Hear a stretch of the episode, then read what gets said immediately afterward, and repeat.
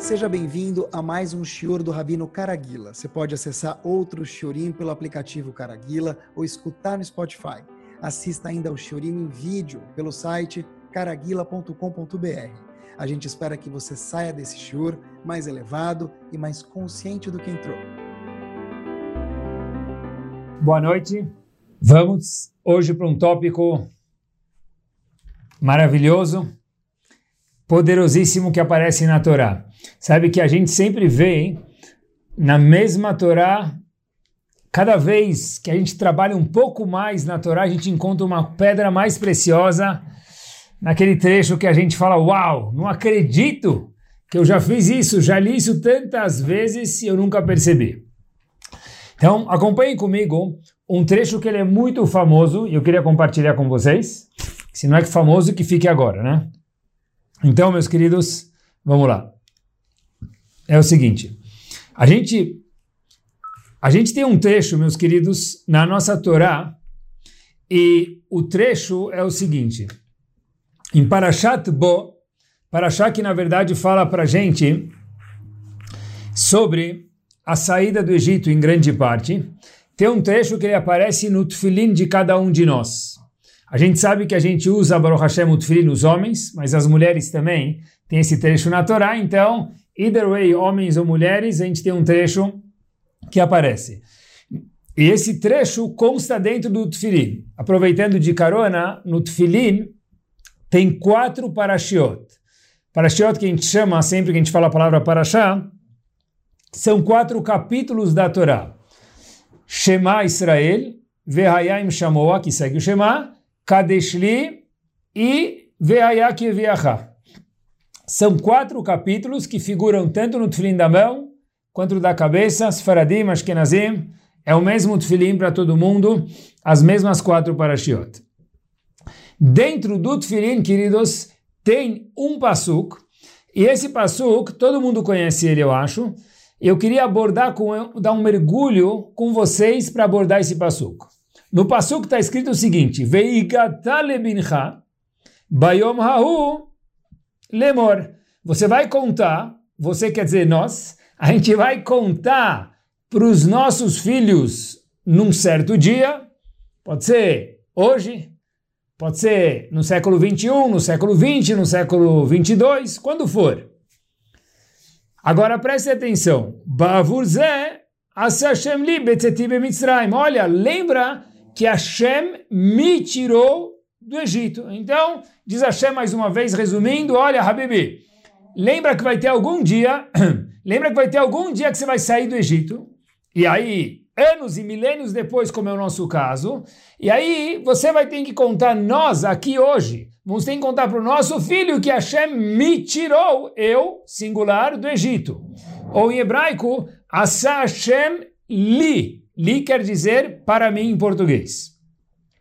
A pergunta, pessoal, que tem que ser feita aqui é a seguinte, e aí isso vai dar para a gente, Bezat Hashem, um norte para o Shiur, é o seguinte, como assim? Eu tenho que falar para o meu filho que Hashem me tirou do Egito? Ok, mas Hashem me tirou do Egito?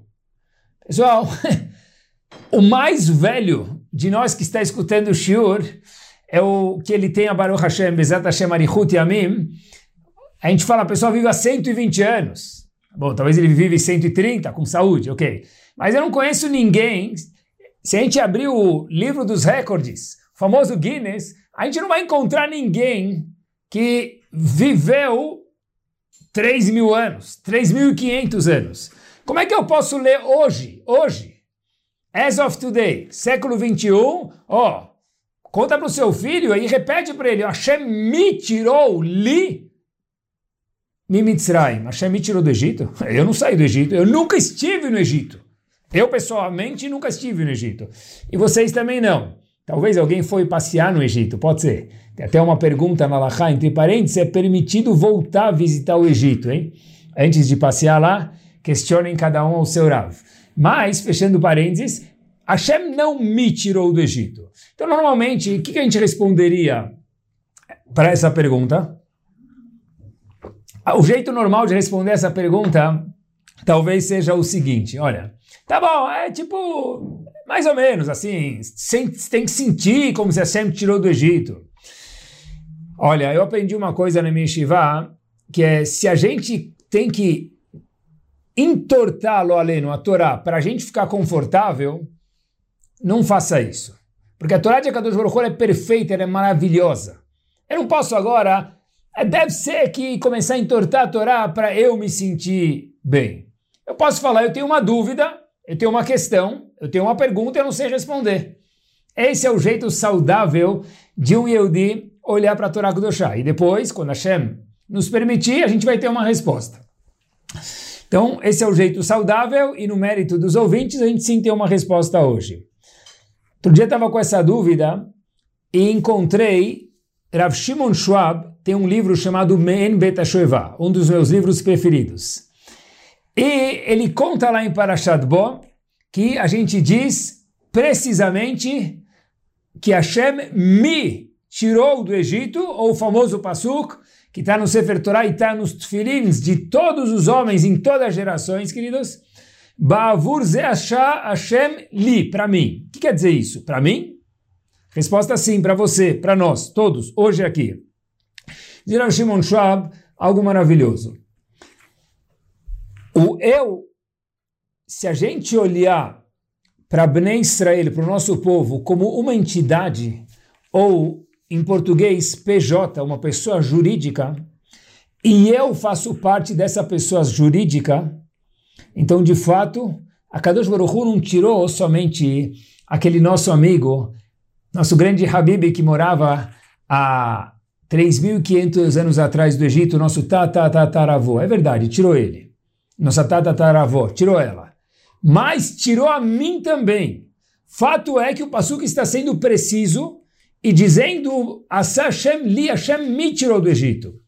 Porque eu não sou um indivíduo singular, eu sou um ponto que faz parte de um conglomerado maior, de uma PJ, uma entidade chamada Bnei Israel. E se Bnei Israel saiu do Egito, eu também saí do Egito. Deixa eu exemplificar isso para esclarecer um pouco melhor e talvez a gente consiga encaixar direitinho aqui o que a gente quer passar mensagem no Shiro, se Deus quiser, hoje à noite. É o seguinte. Se a gente fosse olhar, acompanhe comigo esse exemplo, possivelmente. Se a gente for olhar para o corpo do ser humano, o corpo de cada um de nós, a mão de cada um de nós, a nossa mão hoje, ela não é a mesma mão de 10 anos atrás. Por quê? Então, biologicamente falando, é simples, porque as células estão sempre se regenerando constantemente. Obviamente que há 10 anos atrás, de 10 anos atrás para hoje, certeza que se regenerou algumas, plural, muitas vezes. Então, uma pessoa que tem, por exemplo, 30 anos de idade, ele fala: Olha, essa é minha mão. E quando essa pessoa tem uma foto dele de pequeno, de criança, quando ele tinha talvez 5 anos de idade, há 25 anos atrás. Ele vê a foto e fala: Uau, eu lembro quando era pequeno que eu quebrei a minha mão. Ele vai falar para ele: Habibi, a tua mão? Essa não é tua mão, porque suas células da sua mão se regeneraram em 25 anos N vezes. Mas é óbvio que ele vai falar: essa é a minha mão, sim. Tá certo que biologicamente ela se regenerou, mas eu enxergo isso como sendo a minha mão. É a mesma coisa. As nossas células, Bnei se regeneraram em corpos diferentes. Mas todos nós somos parte daquela mão que saiu do Egito. Quando a Kadosh Baruchu falou para cada um de nós, e a gente lê isso todos os dias, os Faradim falam isso todos os dias na Tfilá. E os Ashkenazim têm isso no Sefer Torah, e tem isso dentro do Tfilin junto com os Faradim. É um pasuk. Asa Shem Li. Como que eu traduziria isso? Tenta pensar, pessoal, uma pessoa leiga me fala, Hashem tirou você do Egito? Você não saiu. A resposta é igual à célula da minha mão. Ela se regenerou, mas é o mesmo eu. Assim explica Arav Shimon Schwab esse passuco de uma forma magnífica. É a mesma mão mesmo. É o mesmo Ben Israel. Porque eu, você, nós fazemos parte dessa pessoa jurídica desse conglomerado chamado Bnei Israel. Então, quando Hashem tirou o povo de lá e eu faço parte integral, integrante do povo, Hashem fez isso comigo no século 21. Eu queria andar com essa ideia um passo adiante. Tem um, uma Mishnah muito famosa que a gente conhece, ainda mais famosa quando se fala de leitura de Pirkei Avot. Kol Israel yesh laim chelek leolam Apesar que essa Mishnah não está em Pirkei Avot, ela está no fim do tratado de Sanhedrin, em Masechet Sanhedrin, mas muitas vezes quando se lê Pirkei Avot se menciona essa Mishnah. A Mishnah diz, Kol Israel, Yesh Laim Chelek Leloam Abba. Mishnah famosa, todo mundo conhece, mas mais uma vez, no episódio mais famoso e mais conhecido, lá tem um diamante escondido. Vamos traduzir a Mishnah, queridos. Kol Israel, todo o povo Israel, Yesh Laem, eles têm Chelek, porção, no mundo vindouro, Leolam Abba. Pessoal, cadê aqui a gramática? Todos os Eudim de Israel, plural, eles têm Helek, porção no Lamabá. Se a gente está falando de muitas pessoas, deveria estar escrito o quê? Eles têm porções no Lamabá. Porque de fato cada um tem uma porção diferente e não porção, uma única porção. Um tzadik, seis estrelas, tem uma porção seis estrelas. Um três estrelas, uma porção três estrelas. São porções diferentes para cada indivíduo. Essa pergunta quem faz para a gente, nada mais, nada menos, que é um dos gigantes no mundo da Torá, Rav Shlomo Kluger. Rav Shlomo Kluger diz, devia estar escrito na Mishnah, Kol Israel Yeshlaim Halakim, plural, muitas porções no Lamabá, e não Helek singular. Ele responde com algo magno.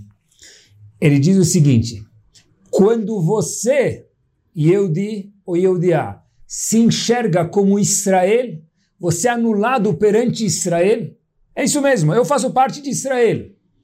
Cole Israel, você é parte da PJ Israel, pessoa jurídica Israel, aí sim, garantido, Yeshlaim Chelek Você vai ter a Chelek, a porção singular que Ben Israel tem no Lamabá. É óbvio que cada pessoa tem uma porção diferente lá dentro, mas só o fato da pessoa ser Bnei Israel, isso já entitle him, já garante para ele uma porção no Lamabá. Por isso que a Mishnah fala de muitas, Kol Israel não, é um singular só, um povo. Helek no singular, tem uma porção no Lamabá. Uma pessoa que trabalha mais ganha uma maior, uma menos, uma menor. Mas só o fato de nós nos enxergarmos como Kol Israel, eu faço parte desse conglomerado chamado Bnei Israel magnífico, e que privilégio é fazer parte de, do Bnei Israel, desse povo lindo, então isso já faz, queridos, com que nós tenhamos Olam Abba. Assim explica, nada mais, nada menos que Rav Shlomo Kluger, essa Mishnah plural e singular, é uma coisa só. Isso me lembra uma história que aconteceu em 1967. Ano famoso, para mesmo para quem não conhece muito de história do nosso povo, 1967, guerra em Israel. E no momento de guerra, os inimigos atacaram o nosso povo e através de bombas causaram uma explosão. E muitas das explosões por sorte dos Eudim, não é, ninguém era ferido, mas algumas acabava parte do povo ou alguém do povo sendo ferido. Uma das explosões que teve na guerra de 1967, Yaron Gelb, um soldado israelense, foi ferido. Ele é muito mais do que, sem desmerecer os soldados, um soldado. Ele era um, algo a mais do que um soldado. Ele era um soldado plus era um, um dos capitões do exército israelense. Machucado, a única coisa que um Gelb lembra foi o barulho da explosão e de repente ficou tudo escuro para ele, ele fecha os olhos e ele não lembra mais de nada. Até que de repente esse capitão israelense ele abre os olhos e vê muitas luzes e obviamente que ele teve que estar num hospital o exército logo carregou ele para um hospital para tentar salvar a vida dele. E ele ficou lá dias, semanas e meses. Em momentos que ele começou a ficar mais consciente, ele escutava uma voz dizendo para ele ainda no hospital, no leito, não se preocupa, você vai conseguir, você vai sair melhor dessa, você vai voltar a ser o capitão do exército que você uma vez foi. E ele, muito ainda sedado, só escutava a voz de uma forma muito sonolenta e ficava na cabeça dele. E foi melhorando e melhorando e continuava escutando aquela voz de algum certo visitante no hospital. Quando ele melhora um pouco mais e retoma a consciência, esse capitão israelense Aaron Gelb chega para aquele senhor que já escutou a voz durante um período longo e agora teve o privilégio de ver e reconhecer ele e falou: Olha, desculpa, mas o senhor não é meu pai e não é nem meu tio. E eu vejo que o senhor veio me visitar já muitas vezes, falando: você vai conseguir sair melhor dessa, você vai voltar a ser o capitão do exército que você era. Eu te conheço de algum lugar? Pergunta Aaron Gelb para esse senhor que agora consciente ele já consegue ver esse visitante no hospital. Esse senhor responde para ele: Você não lembra de mim? E Arungel fica com um pouco de vergonha e diz: Olha, talvez eu perdi um pouco da memória, não sei, mas eu não lembro de você. Então esse senhor fala para ele: Relax, não tem problema, eu vou te lembrar quem sou eu. E ele diz para Yarungel, com a maior convicção do mundo, nós estávamos juntos. E Yarungel fala para ele: Habibi, me lembra onde? Disse: Senhor, onde? Eu estava do seu lado. E Arongel fala para ele, aonde? Esse senhor visitante diz para ele, há três mil anos atrás, no Har Sinai, eu estive do seu lado. Pergunta a Arongel, qual é seu nome, pelo menos? Disse ele, Ari Levin, o famoso tzadik de Jerusalém, mais conhecido como Rav Ari Levin. Rav Ari Levin falou, como assim? Qual a minha relação com você se eu te conheço? Óbvio que eu te conheço, você é meu irmão. É isso que o Passuco veio contar para a gente. Bavur Hashem Li. Porque é um composto, é um conglomerado só, é uma PJ só. Kol Israel Yeshlaem Helek, singular. Se eu me sinto como Israel, único. É um dedo, é outro dedo. As células se regeneraram, mas é parte da mesma coisa. Yesh Lahem Single singular Helek Leolam Abba. Ravari Levin não falou isso, como eu estou contando para vocês, ele vivia isso. Isso é lindo, é bonito, é maravilhoso e certeza que de alguma forma ou outra, todos nós aqui já escutamos isso em algum momento. Mas isso traz um desafio forte na prática para cada um de nós. É sobre isso que eu queria mergulhar falando de mim mesmo hoje no Shiur, aprender um pouquinho mais, eu gostaria de aprender um pouquinho mais junto com vocês. É, bonito. Todo mundo faz parte de um grupo só, chamado Bnei Israel, mas não é fácil. Porque... Mas o fato que não é fácil, antes de chegar no porquê, meus queridos, qual o problema? Quem não gosta de diversão? A gente procura desafios na vida, pular de paraquedas. Outro dia alguém, um conhecido meu, me contou que ele ia pular de balão subir no balão, pular de balão, não, desculpa. Espero que não precisasse pular de balão. Ele subiu no balão para passear de balão e tinha que estar tá lá no balão 5h45 da manhã. A gente paga para acordar cedo, para se divertir, para criar uma aventura. Então, os Eudim não têm medo de aventura. Vamos sim aventurar aqui como que a gente pode chegar a ter esse mesmo sentimento do Ravari Levin que a Torá passa para a gente. Em Parashat Kitissá, a Torá comanda a gente a dar uma contribuição anual para o Mishkan ou para o Betamigdash depois. Qual era, a contribu qual era a função dessa contribuição? Tem até uma Gemara que se chama Shkalim. Essa Gemara conta para gente o que, que, se fazia com essas moedas que eram coletadas, arrecadadas. Korbanot, outras, outros gastos do Mishkan ou do Betamigdash. Em Parashat Kitissá, Perek Lamed, Pasuk Tetvav, 30 a 15. A Torá conta para gente o seguinte Pasuk referente a essa doação anual obrigatória. E Ashir Loyarbe. Uma pessoa que ela é rica, ela não pode dar mais. Veadal, uma pessoa pobre, loyamit, não pode dar menos. Como, mais e menos do que? Do que uma taxa. Meio shekel, mimahatzita shekel. Uma meia moeda, vamos dizer, meio real, alguma coisa, ou meio dólar, ou meio que for. O rico não pode dar mais e o pobre não pode dar menos. Raviru Hamimir faz uma observação master aqui. Acompanhe comigo. Diz ele o seguinte: de acordo com um comentarista, diz Raviru Hamimir, existe uma transgressão, é uma das 365 transgressões da Torá, isso, que um rico não dê mais ou que um pobre não dê menos. Talvez novidade para cada um de nós, uma das 365 transgressões, de acordo com um dos comentaristas, um dos que contam as mitzvot, tais assim na Viru Hamimir, é que um rico não dê mais do que essa meia moeda e um pobre não dê menos. Meus queridos, que um pobre não dê menos faz todo sentido. Porque, olha, o pobre pode ser uma pessoa muito pobre, ele quer dar o mínimo possível para poder fechar as contas. A gente fala, olha, menos do que isso eu não aceito para essa contribuição mensal.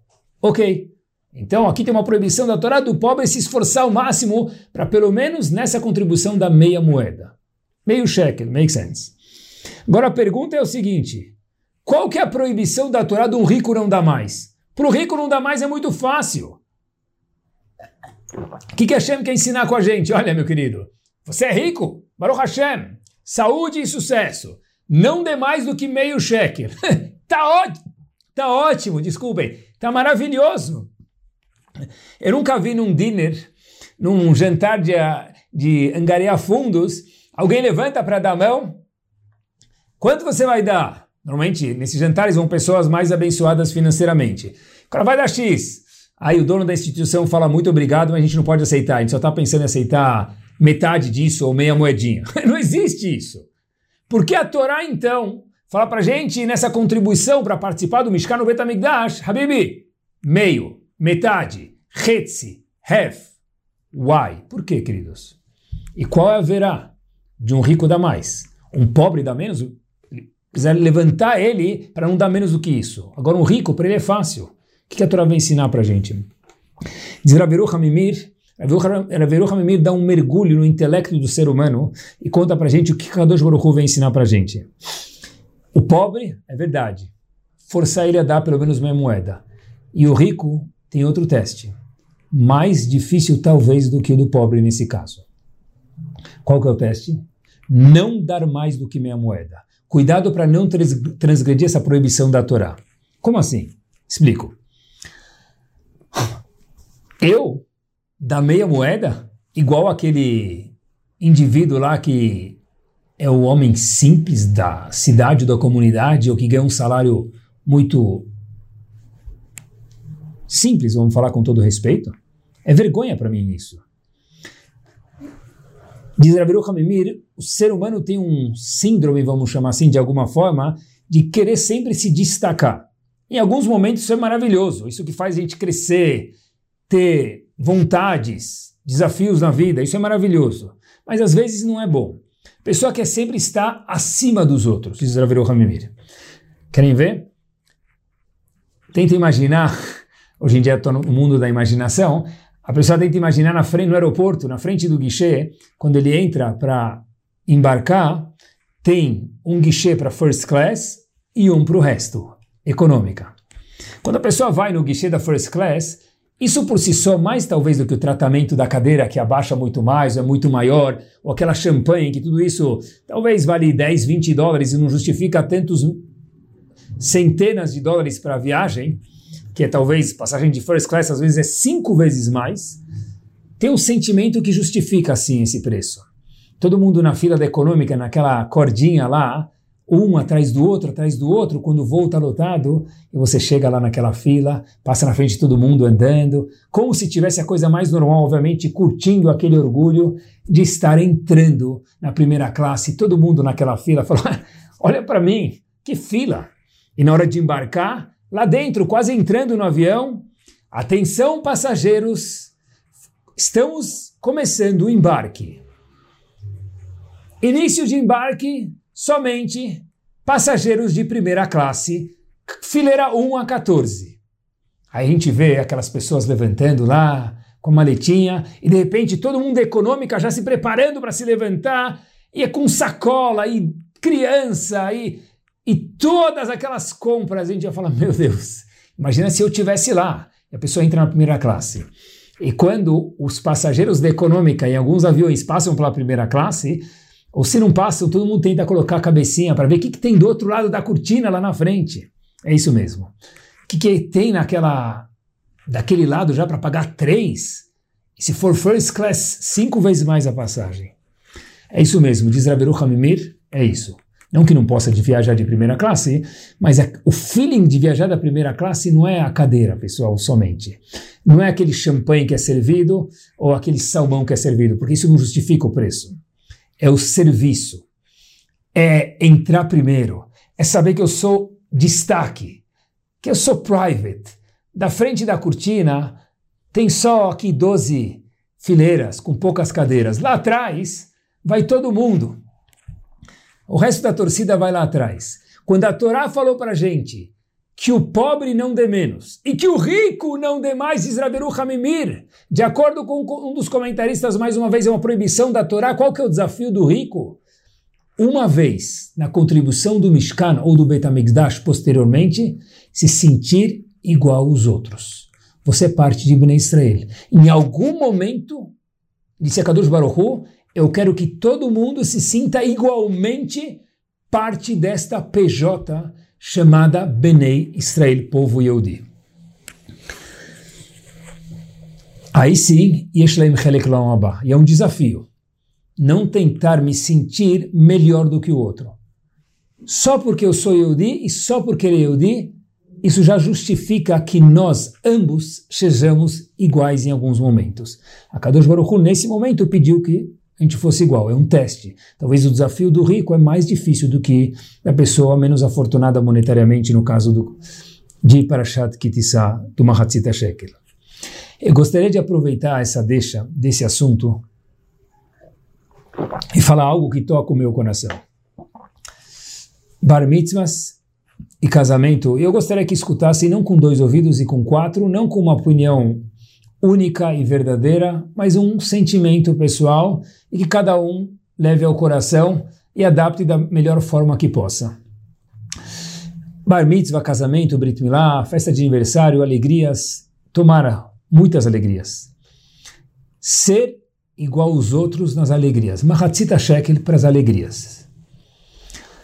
É óbvio que aqui tem um desafio muito grande. Porque uma pessoa que ela é mais afortunada, Baruch Hashem, financeiramente dizendo, ele quer fazer o casamento para a filha única dele, ou filho único dele, talvez seja o caso, de uma forma mais caprichada do que aquele outro que tem Baruch Hashem cinco, seis, sete filhos e não tem tantas condições quanto eu, chamar de Reuven. É verdade. Mas tem que ainda levar em consideração que Kol Israel, tem aqui outros Eudim. A gente tem que fazer parte de um conglomerado. É um desafio muito grande. Mas tem um bônus. Tem um bônus. Só o fato de eu me esforçar para dar uma Hatzita Shekel quando eu poderia dar mais, porque aí eu estou prejudicando de alguma forma um outro que não pode dar, Hashem falou, uau, você já faz parte de Ben Israel, já tem Olamabá só por isso. Quanto de brinde eu preciso inventar num bar mitzvah, num casamento, para ser dado para as pessoas? São reflexões agora. Eu queria que vocês pensassem junto comigo. A Torá ensina para a gente que em alguns momentos o Yehudi não precisa ser saliente. É isso mesmo. O pobre não tem que dar menos e o rico não tem que dar mais. Como?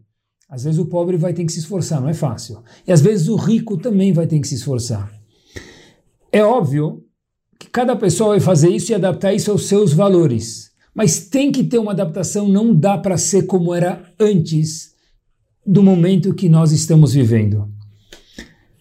Olha, nós fazemos parte de uma comunidade, de um, um Bnei Israel, li, para mim, é uma célula só, é um conglomerado só, é uma mão só, é um corpo só, que nós todos fazemos parte.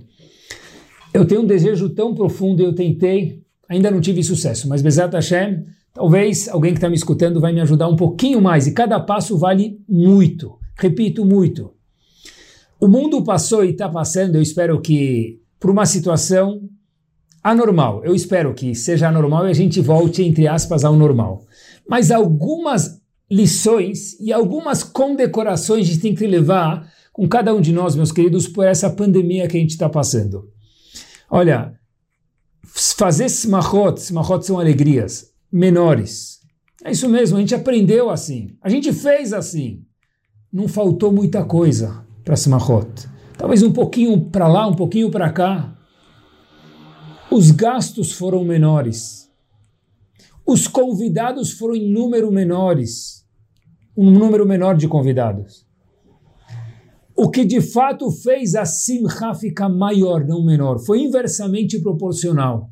Porque não é quanto mais se gasta numa alegria, mais se convida pessoas que a festa é maior.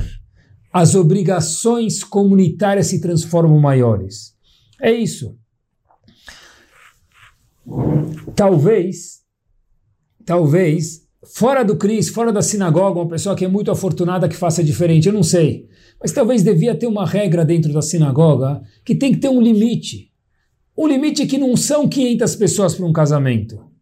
Porque a gente não precisa ter 500 pessoas, porque quando eu, tenho um limite menor e eu não convido tal pessoa, qual o problema? Ele entende que ele é um pouquinho fora da minha família e dos meus amigos próximos.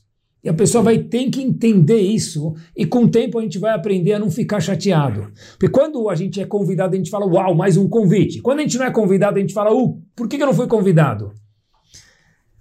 Porque a gente não pode impor um prato a mais para uma pessoa num casamento que a gente vai ficar um minuto e vai embora, num bar mitzvah que a gente não tem tempo para ficar, porque às vezes Baruch Hashem tem dois casamentos ou dois bar mitzvahs.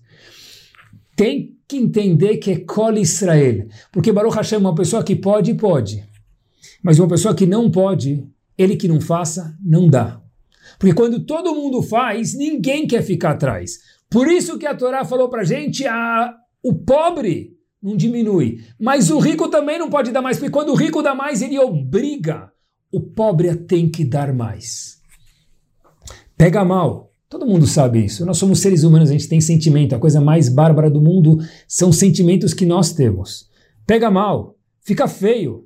Olha, mas para o sucesso, eu repito, para o sucesso para a financeiro da nossa comunidade, isso seria tão importante. Seria uma economia de quanto? Um número gigante, sem ninguém tirar nada do bolso.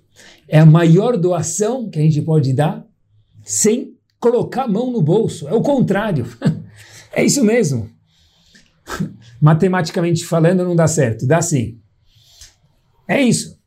Olha, e a gente tem que levar em conta que Baruch Hashem, pessoas da geração passada que foram afortunadas monetariamente, os filhos e os netos vão ser também, mas ainda não são. E já tem filhos para Bar Mitzvah, para Brit Milá, e não conseguem acompanhar esse passo.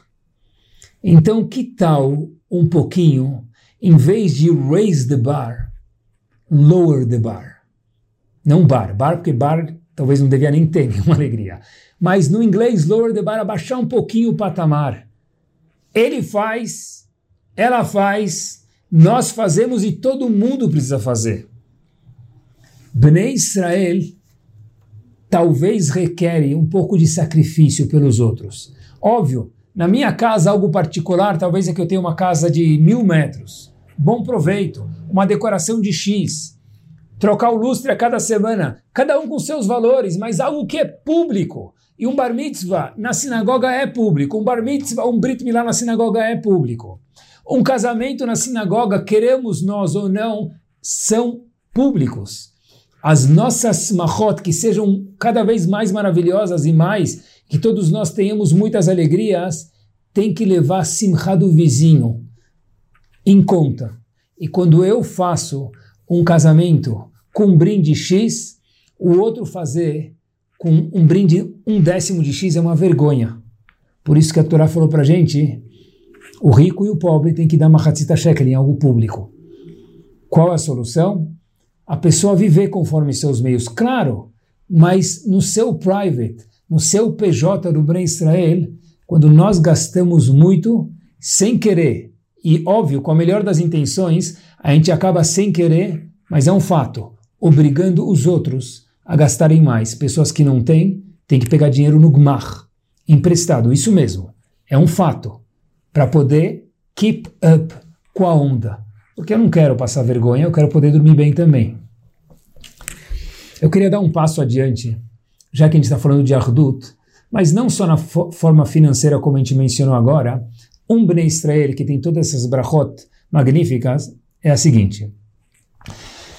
Um dos grandes homens que foi um dos personagens gigantes em Eretz Israel, Rav Yosef Chaim Sonnenfeld.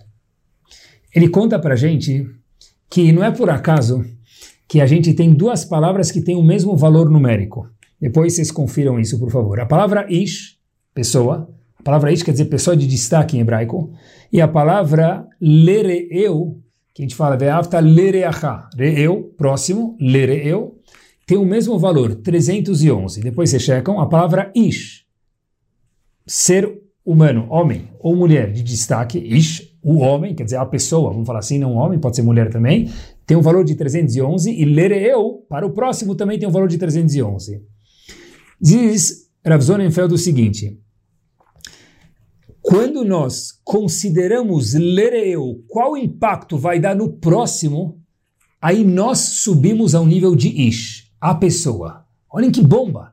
Quando eu, antes de tomar uma atitude pública, falo para mim mesmo, eu coloco na minha mente, antes de tomar atitude, ler eu, o que, vai impactar ler eu para o próximo, ler eu? Uau, se eu levo isso na minha, no meu resbon, eu viro um ish, eu viro uma pessoa. E não se eu faço a festa mais chique que sai não sei em que revista, em que coisa, que eu viro ish. Eu sei que é um desafio. E não tem uma resposta única, mas sim nós precisamos considerar isso. Se eu quero virar ish, o cara, como a gente fala em português, uau, olha que pessoa, olha que personagem, um herói, eu tenho que levar em consideração qual o impacto, qual obrigação na minha atitude pública, mais uma vez, não private, mas pública, eu faço com ler eu para o próximo. Assim diz Rav Yosef Chaim Zonenfeld. E acompanhe comigo, porque é algo muito esclarecedor. E nosso shiur não é só um shiur é, para ficar algo bonito e palavras de inspiração, que é importante, mas eu queria algo que tocasse nosso coração também, talvez que a gente não escute muitas vezes fora daqui. A Gemara está cheia de machloket, de discussões. A Mishnah tem machloket. No Shulchan Aruch tem machloket, discussão. E nós também temos machloket nas nossas vidas. E aqui que mora o problema. Rav Yosef Chaim Sonnenfeld, que a gente acabou de mencionar, ele, quando morava em Israel, e não é um assunto delicado, e por isso que eu conto para vocês. Ele pensava muito diferente de um outro Rav, contemporâneo a ele, Rav Kuk. Muito diferente. Ideias direita e esquerda. 180 graus de diferença. Referente ao sionismo, os dois pensavam ideias completamente opostas e não concordavam. Não era uma rua que se cruzava, eram ruas paralelas para sempre. Mas nós temos fotos de Rav Kuk sentado junto com Rav Yosef Chaim Sonnenfeld Zichron Libraha.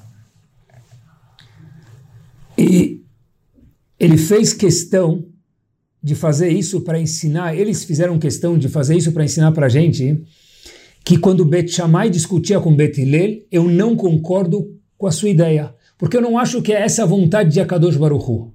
Mas eu gosto de você muito. E você é meu irmão, porque você é um Yehudi. E esse dedo, por mais que esse dedo sem querer tenha esbarrado nesse, queimado esse dedo, um dedo não pode não gostar do outro porque eles fazem parte da mesma mão. O que, que eu quis dizer com isso? O que vocês entenderam, mas acompanhe comigo esse episódio. A sobrinha do Rav Kuk foi casar. E obviamente que já que ele era um homem importante na terra de Israel, ela foi pedir uma brachá para o Rav Kuk. Ela chegou para ele e falou o seguinte, Rav, eu quero pedir uma brachá para um Cohen e um Tzadik. Rav Kuk era um Cohen. Rav Kuk deu a brachá para ela antes do casamento, fez uma brachá caprichada com coração e com sentimento, e falou para ela, agora por favor, você vá para Rav Yosef Chaim Sonnenfeld, aquele que discutia com ele de forma ferrenha sobre o sionismo. E a sobrinha falou para ele, posso ir, mas me explica por quê. Porque disse Rav Kuk, escutem queridos, eu dei a brachá para você de Cohen. Você pediu a brachá de um Cohen e um tzadik. A brachá de um tzadik ficou faltando. Por favor, vá para Rav Yosef Chaim Sonnenfeld, porque ele é o tzadik. Uau! Eu discuto com ele, eu não concordo com ele. Não é eu, é minha ideia. E eles sim sabiam separar ideias de sentimentos pessoais, como Bet Hillel, Bet Shammai, Rav Yosef Karo e Uremá, Rav Yohanan Resh Lakish e milhares de exemplos. A gente tem que se cuidar, meus queridos, e cada um tem que ter o seu Rav e a sua Ashkafá, a sua linha. Sionismo, religião, cada um tem a sua linha, do seu Rav. É assim mesmo, e não tem nada de errado, ninguém precisa ser igual ao outro. Nunca é um crime errado falar isso.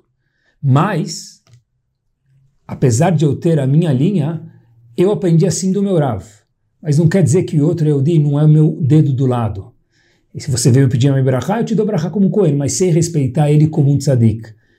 Não apesar dele pensar diferente de mim, talvez justo porque ele pensa diferente de mim. Qual o problema? Toda receita tem ingredientes diferentes, eu entendo que eu sou ingrediente, ele é outro, não faz mal. Nós fazemos parte dessa grande receita maravilhosa chamada Bnei Israel. E um assunto que tem a ver com a gente ainda, subdivisão disso daqui mesmo, meus queridos, é o seguinte. Outro dia, faz alguns anos, eu estava em outro país. Viajei, quando dava para viajar ainda, estava em outro país, e eu queria saber aonde eu podia comer. Não é todo lugar tem sido kasher, que é kasher. Quem falou que é kasher? Eu vi uma pessoa que me falaram, olha, essa pessoa é uma pessoa de referência, você pode perguntar para ele e o que ele te falar você pode fazer. Obviamente que precisa ser uma pessoa de referência, porque barba, até o Papai Noel tem barba, não é ver uma, o Yehudi que pai de barba na rua não quer dizer nada. Tem que ser uma pessoa que alguém referiu ela para gente. Falaram, olha, vai falar com fulano, essa pessoa, o que ele te falar, ele é uma pessoa inteligente, íntegra, irá te chamar e ele pode te falar. Falei para ele, Rav, tem aqui quatro, cinco asgarrot aqui nesse, nessa vizinhança que eu estou, eu queria saber qual que a gente pode comer tranquilo. Não sou daqui, não entendo nada, o que o senhor me falar, a gente toca. Disse ele para mim, qualquer uma das quatro ou cinco. falei, sério? Ele falou, sim. Falei, mas como? Me falaram que essa pode, essa não pode? Ele chegou e falou para mim as seguintes palavras com dor no coração. É só política. Não quis dizer nunca que todas as garrotes são iguais. Eu não falei isso. Mas eu sim disse que em algum momento nas nossas vidas é só política. Aonde está, meus queridos, o sentimento de Ben Israel que nós tanto sabemos e vivemos e escutamos dele? É isso mesmo. Ah, tem uma garra que pode halabacum, outra que não pode. É verdade, tá bom. Cada um tem que se cuidar e seguir seu Rav. Mas isso, eu não posso falar mal de outras garra porque eu não como. Isso é um crime. Cadê o meu Ben Israel? Cadê o meu Kod Israel Shlaim Reglem Aquele mikve não serve. Eu não vou porque meu Rav não me permite. Halas, that's it. Mas não quer dizer que ele é passur. Quem vai nele, quem vai nele segue o Rav dele. Uma mitzvah, escutem, não pode separar um Yehudi do outro. E eu repito, uma mitzvah, uma humra, um rigor, muitas vezes é um rigor, não pode separar um Yehudi do outro. A gente tem que fazer o que nosso Rav manda e não precisa ser igual ao outro Rav, nunca. Mas isso não pode vir separar eu de vocês e você dela. E na nossa fase final do Shiur, eu queria que vocês acompanhassem comigo mais uma vertente de que a gente está falando de união, a gente falou da parte financeira, a gente falou da parte de para religiosa, que às vezes acaba, a gente acaba confundindo a religião e a gente usa a religião, infelizmente, para a política, para separar, isso é errado. E é um teste, é um desafio e um etc. muito grande. Estou falando comigo mesmo. Acompanhe comigo. Todo mundo conhece que Lachonará é algo muito grave, azedo demais para Hashem. É a única verá que a pessoa fica com tsarat, manchas na casa, na, na roupa, lo aleno na pessoa. Ele sai dos três acampamentos que no deserto era uma verá que mandava a pessoa fora, viver sozinho, abandonado no deserto até ele se curar.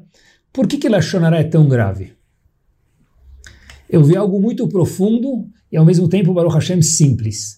Gdolim falam coisas tão profundas e simples, essa é a grandeza de uma pessoa sábia. Não complicar, descomplicar. Diz o Rebbe de Slonim no seu livro Netivot Shalom o seguinte: Quando eu falo Lashonará de Reuven ou Shimon, ou Sarah ou Rivka, either way, ou de um grupo pior ainda, eu estou esquecendo que eu sou filho de Hashem e ele também é. Porque preste atenção, se eu sei que existe a Kadosh Baruch no mundo, e Hashem tem dois filhos, ou no caso do nosso povo, 14 milhões de filhos, é inquestionável que eu vou chegar para um amigo meu falar, começar a falar mal do filho dele. De, peraí, eu sou o pai dele, como você fala mal do meu filho na minha frente? Talvez quer me dar um conselho, como ajudar meu filho, ok. Mas falar mal dele para mim? Você esqueceu que eu sou o pai dele? A Kadosh Baruch Hu diz para a gente, assim explica o Rebbe de Slonim, quando a gente fala Lashonará, o veneno, meus queridos, o ponto a ser erradicado, que deveria ser erradicado é o seguinte, você esqueceu que igual que a Kadosh Baruch Hu ama você, isso mesmo, cada um de nós, ele também é filho de Hashem. Ele pode ser que ele errou em alguma atitude, mas ele é filho de Akadosh Baruch Hu, não se fala mal só por falar, por ocupar tempo ou espaço, ou não ter o que falar na festa, ou no celular de algum outro Yehudi. A gente esqueceu que nós, todos, 14 milhões, somos filhos de um só pai, Akadosh Baruch Hu. Eu escutei uma vez algum episódio que aconteceu. Um Yehudi entrou num táxi em Israel. Eu costumo dizer que as melhores histórias acontecem em táxis em Israel. E ele chega, e o Yehudi religioso, um senhor de idade, chega para o motorista, motorista mais secular de Israel, menos conhecedor de Torá, fala para ele, Shalom Ahi, oi meu irmão. O motorista vira para ele e fala, Ahi? Eu não sou teu irmão, Habibi. Você é religioso, eu não sou. Ele fica quieto e fala de novo, indo sair, embora, Todarabahi, muito obrigado meu irmão. O motorista vira bravo para o passageiro e fala para ele, olha, eu já te falei que eu não sou teu irmão, por que você fica me repetindo que você é meu irmão? Diz esse senhor de idade, porque meu professor me ensinou isso. Fala, sim, e quem era o seu professor? Pergunta o motorista de táxi para esse senhor de idade religioso. Disse ele, quem foi meu professor? Hitler. Eu passei pela Segunda Guerra, ele tratou todo mundo igual. Todos nós lá éramos considerados irmãos. De lá até hoje, para sempre, eu aprendi que todos somos irmãos. Terminado essa frase do passageiro, o motorista de táxi diz: O senhor tem razão. Todarabá, dessa vez, Ahi, meu irmão. Nós passamos e fomos embora 6 milhões de Eudim como um povo. Meus queridos, a gente precisa não saber ir embora falar Kadish como um povo. A gente precisa saber viver como um povo. Quando eu vejo um Hassid, quando eu vejo uma pessoa com aquela kippah, essa kippah, esse jeito, tecido para fora, para dentro, tecido pintado de azul, não, eu não sou assim, ok. Eu não preciso ser assim, porque eu não aprendi assim. Mas eu preciso saber viver com pessoas assim e não achar ele estranho. Saber ser Mahatzita Shekel. E com isso nós terminamos. Contam que um pai uma vez Olhem que mensagem profunda para a gente fechar com chave de ouro e com um sorriso. Um pai, uma vez, chegou para os seus filhos e netos e deu para cada um uma pequena vareta de, ma de madeira. 15 varetinhas no total. Um galho para cada um, um galho para cada filho. Ele fala: Ó, oh, vocês estão vendo esses 15 galhos? Diz sim. Agora ele pega todos os galhos e junta e segura e fala para eles: Olha, tá aqui os 15 galhos juntos e quem quebrar isso aqui vai ganhar toda a minha fortuna. Um senhor muito rico. Então, óbvio que todo mundo falou: opa, minha vez. Cada um tentou, pegou aqueles galhos todos ah, ah, e não conseguia quebrar os galhos. Óbvio que nada. Aquele pai e avô pegou os galhos de novo, agora deu um para cada um sem juntar e falou: tentem quebrar. Aí eles falaram: agora é fichinha. Puf, puf, puf, quebraram. Disse o avô para eles: A minha mensagem para vocês, filhos e netos, está aqui. Olha, enquanto vocês ficarem juntos, 15 galhos, ninguém consegue contra vocês. No momento que vocês se enxergarem como um galho cada um, qualquer fichinha de pessoa, de nação, consegue ir contra vocês. Não é à toa que David Amelech falou no Teilim, e a gente fala isso, no Teilim 92, no versículo 10, está escrito um passuco, que a gente fala todo Shabbat, ou quem fala Teilim mais vezes ainda. Itparedu corpo aleaven. Qual a tradução disso? Que se separem todas as pessoas que fazem Averot. O que quer dizer isso? Quem faz Averot que se separa? Zekadosh Baruch a explicação para isso é, se a pessoa se sente separada, infelizmente, ele é chamado Poale Aven. Não é o que Hashem espera. O contrário é o que Hashem espera. Que nós sejamos juntos. Kol Israel. Uma nação só. Pensando no próximo. Que a gente possa, Bezrat Hashem, cada um de nós ser um Ish, cada um diferente, do jeito que ele é, maravilha. Mas antes de tomar uma atitude comunitária, ser, como disse Rav Yosef Chaim Zonenfeld, lereu, pensar como isso vai impactar o próximo. Que Bezat Hashem, a gente possa fazer jus a seu povo Yodi, que a Kadosh Baruch tanto espera, escutar o shofar da Geulah em breve, com um sorriso de Akadosh Baruch com saúde e com brachá, todos nós, nos nossos dias. Tudo de bom e semana maravilhosa a todos.